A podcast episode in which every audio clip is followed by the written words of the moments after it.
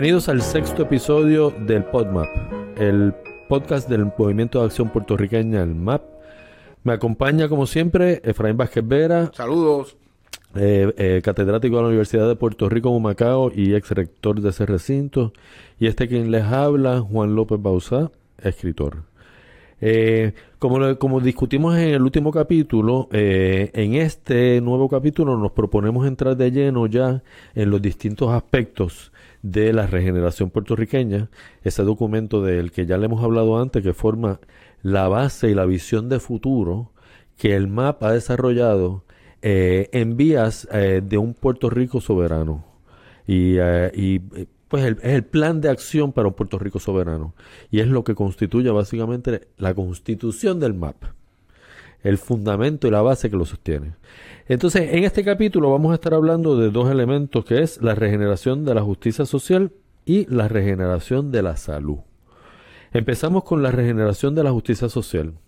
Y te voy a leer un párrafito, Efraín, de aquí, de nuestro plan, eh, para ver qué tú piensas. Puerto Rico debe ser un lugar de oportunidades para todos. Los puertorriqueños deben tener la posibilidad de hacer realidad sus ambiciones y sueños sin que las desigualdades por razones de nacimiento o debidas a hechos accidentales lo impidan.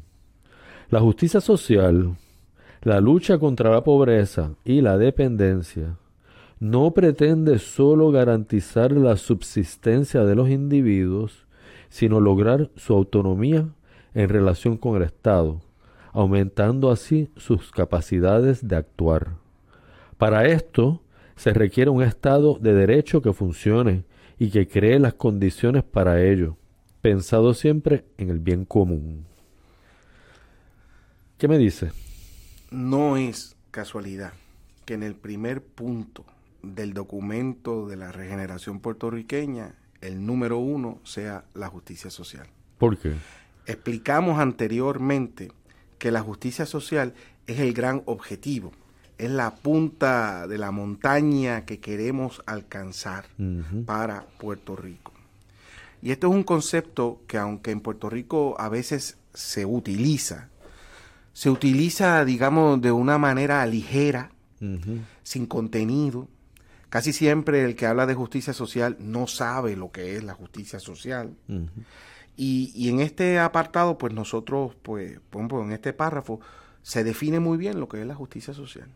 Y como tú dices, muchas veces ha sido utilizada de manera politiquera. Sí, sí. Para tratar de desprestigiar eh, cualquier movimiento de cambio. Por ejemplo, cuando tú oyes que el Partido Popular es un Partido Popular de justicia social.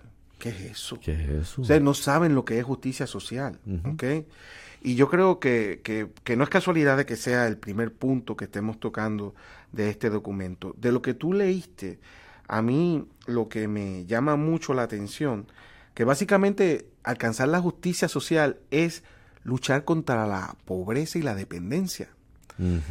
Que eh, eso quiere decir, la justicia social es todo lo contrario a lo que tenemos aquí hoy. En este momento. Exactamente. O sea, la justicia social es todo lo contrario, que es dar más, más fondos a la población para perpetuar su pobreza.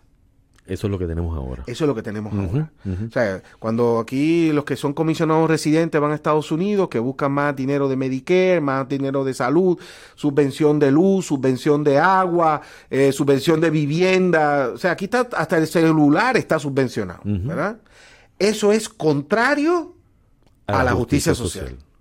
Porque como tú bien leíste ahí, dice que la justicia social busca lograr la autonomía del individuo del Estado. ¿Ok? O sea, es sacar al individuo de esa pobreza y de esa dependencia. La dependencia perpetúa la pobreza. Y ese individuo que vive de la dependencia siempre dependerá del Estado. Y nunca podrá ser el mismo. Nunca podrá aspirar a lo que él quiera. ¿Por qué? Porque depende. Y aquí en Puerto Rico nosotros tenemos más de la mitad de la población metida en la pobreza y metida en la dependencia. Es muy importante entender que aquellas personas que viven de la dependencia. Son pobres. si no tuviesen esas ayudas, no tendrían ni qué comer algunos de ellos. ¿Entienden lo que digo? claro, claro, claro. Y, y, en Puerto Rico lo que hay es un sistema que promueve ese círculo vicioso de la pobreza permanente y de la dependencia permanente. La justicia social es lo contrario a eso. Aspira a un Puerto Rico donde haya menos pobres y menos dependencia. Claro, ahí, ahí entramos un poco y podemos tocar brevemente, como un adelanto, un tema económico que es la diferencia entre ser una economía que produce y una economía que sencillamente consume. ¿Ves? La economía colonial es la economía que consume. ¿Ves? Y esa no puede haber justicia social. Y en esa no puede haber justicia social. Porque no hay empleo. Porque no hay empleo. ¿Ves? Entonces, la economía que consume meramente no puede ofrecerle a, la población esto que estamos hablando, que es fundamental para alcanzar la plenitud, la lo último que es una vida feliz. Porque es de la vida feliz y la vida plena están dependiendo, dependen principalmente de la justicia social. Déjame leerte este parafito, Juan, y después me dice qué opina. La justicia social, es decir, la igual posibilidad para cada miembro de la sociedad de alcanzar un desarrollo pleno en su vida, no debe confundirse con la dependencia que fomenta el colonialismo y perpetúa la pobreza en gran parte del pueblo puertorriqueño. Justo lo que acabas de decir y justo lo que, lo que acabamos de nombrar. Y de hecho, también se confunde la justicia social con eh, la igual distribución de todas las riquezas a través de toda la sociedad. Y por, ese, por, por eso es que decimos aquí en este, en este parrafito donde hablamos de la regeneración de la justicia social. Eh, la justicia social no significa la distribución equitativa de las riquezas del país entre todos los ciudadanos. Eso, eso es lo que le llamamos el comunismo, ¿verdad? Que eso es una doctrina que ya sabemos que no es la que está en la base de nuestra, de la justicia social ni de todo, ninguno de estos planteamientos. es, incompatible, con eso, ¿no? Significa garantizarles a todos los ciudadanos que tengan las mismas oportunidades de disfrutar de las riquezas del país. Significa evitar que el capital se acumule en las manos de unos pocos. Como aquí. Como pasa aquí, dejando a vastas mayorías desposeídas. Como aquí. Significa crear una sociedad con una clase media fuerte y cada vez más próspera, como no pasa aquí. Exactamente. Entonces, ¿cuáles son los tres elementos pero esto, entonces? Pero esto es importante, Juan, porque a veces la gente tiende a confundir el tema de la justicia social con socialismo, con marxismo, con, con, ideas de izquierda. Y, y, yo creo que ideas económicas. Y, sí, y yo creo, y yo quiero mencionar aquí, ¿verdad? Este, que creo que lo había dicho en episodios anteriores, que el concepto de justicia social es un concepto que está en la doctrina social de la Iglesia Católica. Ahí es donde, digamos, germinó. Luego, pues, pasó de ahí, ¿verdad?, al debate político. Y entonces, pues, muchos países, pues, buscan esto de la justicia social. Yo, yo quiero terminar, ¿verdad?, leyendo este otro parrafito, ¿verdad?, eh, que tiene que ver con, con, con lo que estamos hablando. Dice, regenerar nuestra justicia social es combatir las causas que crean la desigualdad, la marginación y la pobreza entre los puertorriqueños, mirando el sistema político, económico, social, moral y cultural en su totalidad. En otras palabras, para lograr la justicia social, esto hay que atacarlo de una manera holística.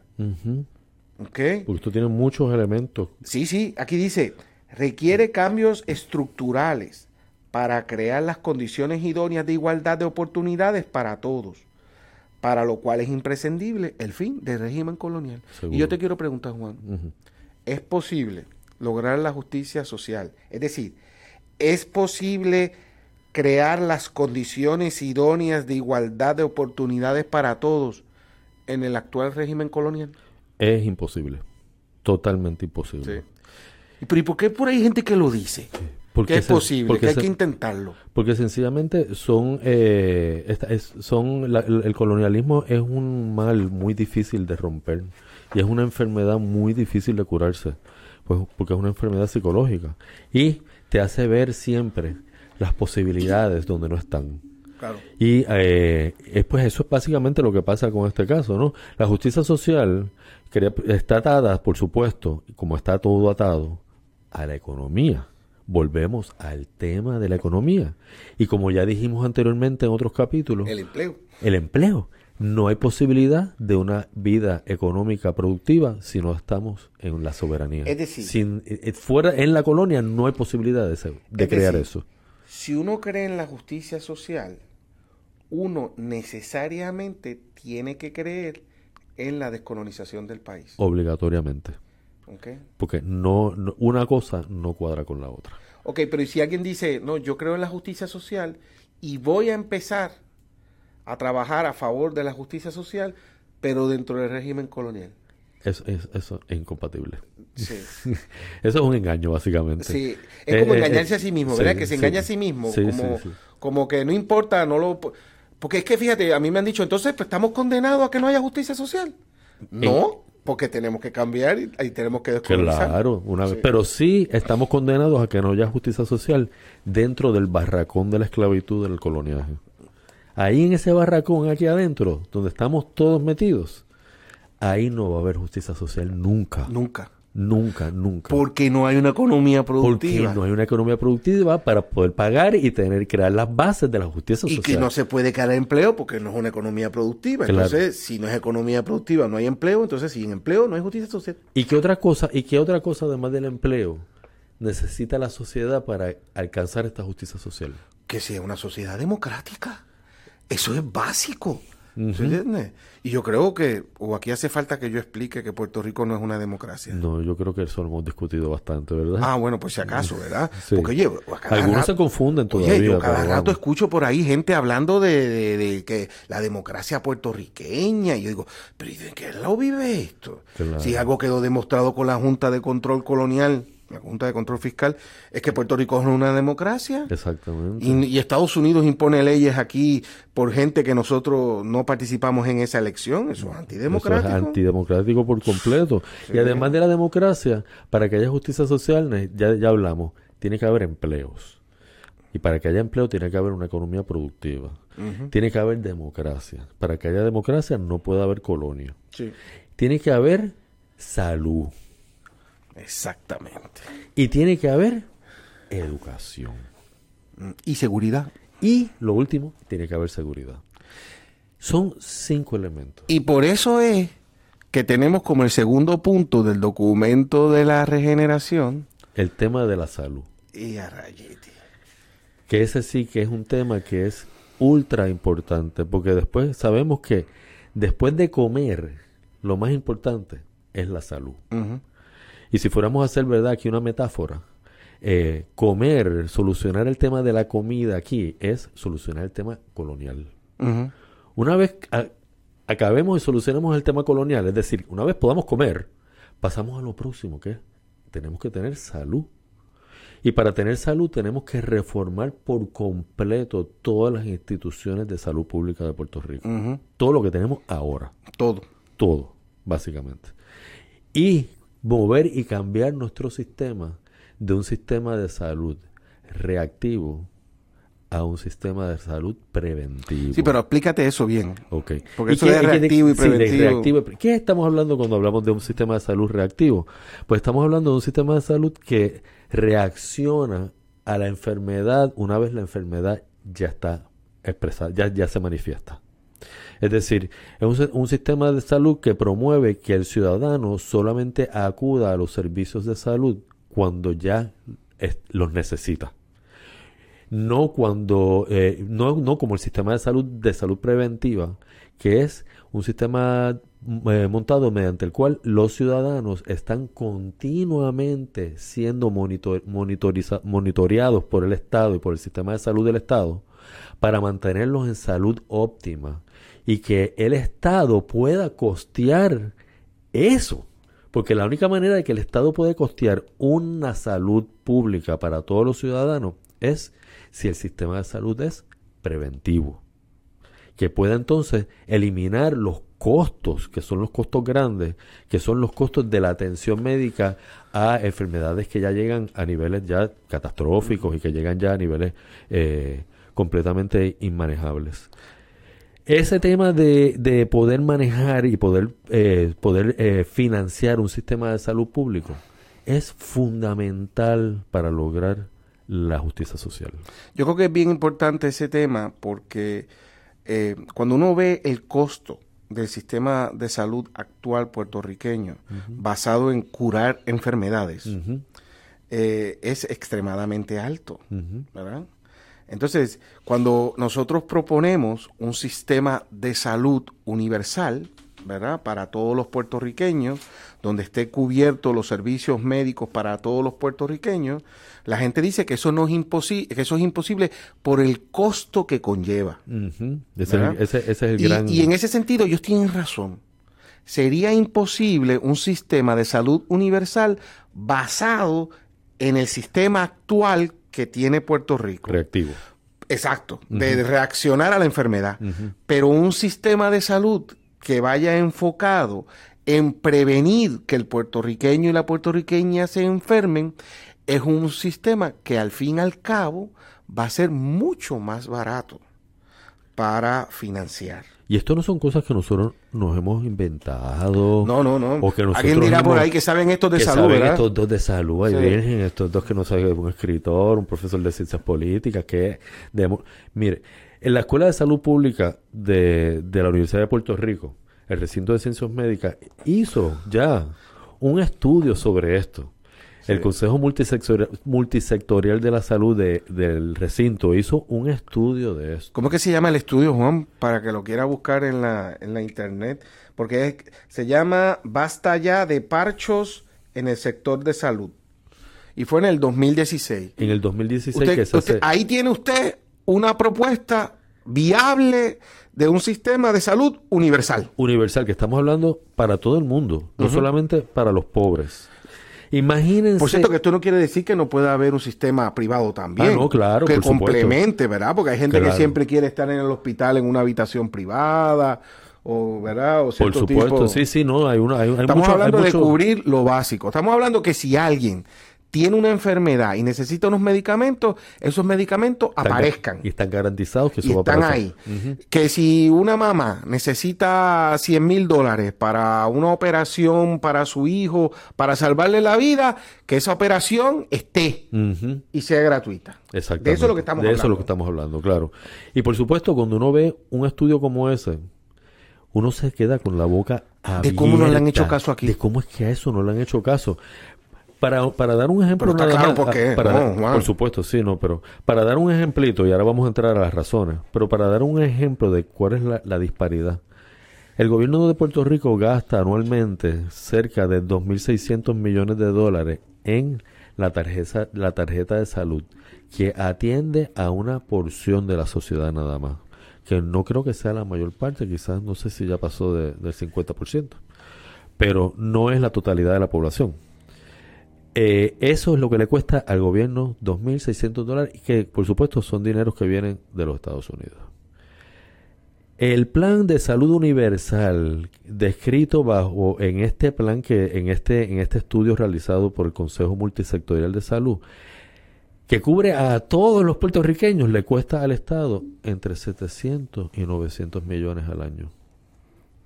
Sí, Es pero, casi un pero ahí no hay negocio. Un tercio. Ah, ese es el asunto, ¿ves? Ese es el asunto. Puerto Rico, como los Estados Unidos, a diferencia de las grandes economías del mundo, que ya han entendido otra cosa, Puerto Rico, como eh, los Estados Unidos, ha convertido la salud en un mercado, en un negocio. Y cuando tú conviertes la salud en un negocio, tú conviertes la enfermedad en un negocio. Es decir, en la medida en que no haya enfermedad, es un negocio que va disminuyendo y va perdiendo. O sea que tú tienes que promover de alguna forma la enfermedad. para que haya entonces una evolución del negocio y haya poder, ah. pueda, haber ganancias. A mí, a mí me da gracia cuando yo veo eh, que cuando se habla de estas ideas de salud universal, rápido acusan de que eso es una medida marxista, socialista, cuando en el mundo los mayores promotores de un sistema de salud público universal son las grandes economías capitalistas del mundo, sacando Estados Unidos. Claro. Incluso los mayores defensores son los grandes empresarios. multimillonarios. Imagínate, Efraín. ¿Por qué, Juan? ¿Por qué el capitalismo mundial está a favor de un sistema de salud público universal? Imagínate un empresario que pueda ahorrarse lo que él invierte en mantener a sus empleados saludables. Exacto, el plan médico. El plan médico. Imagínate. Imagínese un, un, empresario que no tenga que pagar nada de plan médico a sus, a sus, a, a, sus empleados, porque todo está cubierto por el Estado. Imagínate, Juan, en un sistema de salud, un sistema donde los trabajadores eh, son saludables. exactamente. ¿El ausentismo cómo sería? El mínimo. ¿Y el ahorro para el sector privado de eso? Gigantesco. No solamente se ahorran en los ahorros que son de los planes médicos, de la atención médica a sus empleados, se ahorran en que tienen unos empleados saludables que no tienen los gastos de ausentismo. Es decir, que estar a favor de un sistema de salud público universal es de capitalismo. Y es estar, sí. Y estar a favor de lo que tenemos hoy aquí, ¿qué sería entonces? Y pero, pero para, ¿por qué es a favor del capitalismo? Porque promueve una economía productiva. Claro. No porque promueve las ganancias de unas compañías privadas que son las compañías aseguradoras de ahora. Ese no es el capitalismo que estamos hablando. Estamos hablando de una economía grande, de la, del capital grande del país entero no de la ganancia de unos de unas compañías privadas que son que son eh, compañías que hacen el negocio con la salud de, la, de la, población eso es casi hasta criminal. eso es casi hasta criminal. Es casi hasta criminal sin duda alguna. En el futuro cuando cuando cuando los, humanos del futuro miren hacia la historia de estos tiempos verán a Estados Unidos como uno de los lugares más barbáricos del mundo. es increíble. Sí bueno, pero nosotros con el Puerto Rico que soñamos en la regeneración. Es un Puerto Rico de eh, sistema de salud universal. Y eso está ya comprobado que es viable, que va a beneficiar el país. La Universidad de Puerto Rico tiene un papel importantísimo. ¿Por qué? En esto del sistema de salud universal. Porque la Universidad de Puerto Rico se tiene que dedicar a graduar más médicos, más enfermeros, a más profesionales de la salud e incluso más profesionales de administradores de la salud pública. Eso es otro tema. Porque una de las grandes tragedias que ocurre en este país es que nombran siempre como secretario de salud a un médico. Los médicos saben curar. No saben administrar. para eso para eso hay, para eso una, profesión, que se llama administrador, ¿verdad? De, sistema, de, salud. de sistemas de salud. Y son a ellos los que tenemos que poner a administrar el sistema de salud, no a los médicos. Y otro, y otro, otro aspecto importante que hay que tocar aquí. mi papá es médico. otro, otro aspecto importante que hay que tocar aquí, Efraín, es el tema de cómo, que ya lo hemos tocado antes, cómo todos estos temas de la regeneración están combinados unos con otros y las soluciones son holísticas. Recordemos que una universidad de Puerto Rico que gradúa médicos y enfermeros, según el plan de educación del, del MAP que vamos a presentar un poco más adelante en unos, episodios futuros, eh, contempla que los, los, graduados de la Universidad de Puerto Rico, de las distintas ramas, de, de, de todas las ramas, ofrezcan un servicio en intercambio por recibir la educación por recibir la educación gratuita que reciben. Y entonces, en ese aspecto, la salud puede estar combinada con esos servicios que tienen que estar ofreciendo, eh, como se hacía en Puerto Rico antes. Antes la, Universidad de Puerto Rico los médicos y las enfermeras a los barrios. Sí, llevaban todo lo, llevaban la salud a los campos. Eh, yo me acuerdo que mi papá es dentista y se graduó de la Universidad de Puerto Rico y él rindió años de servicio por eso. Sí, sí, eso es bien importante. Y eso es bien importante porque esa es la base de poder sostener un sistema de salud gratuito para todo el mundo. Exactamente. Pues muy bien. Ahí, ahí entraremos pronto en el sistema de salud. Bueno, con esto yo creo que ya eh, podemos ir concluyendo este, este sexto episodio. Los invito a, los invito entonces a, visitar nuestra página, el mappr.com. Allí tendrán eh, una buena visión de todo lo que hemos estado hablando, quizás un poquito más detallada. Eh, está muy bien escrito y muy fácil de entenderlo. Así que los esperamos en un próximo episodio.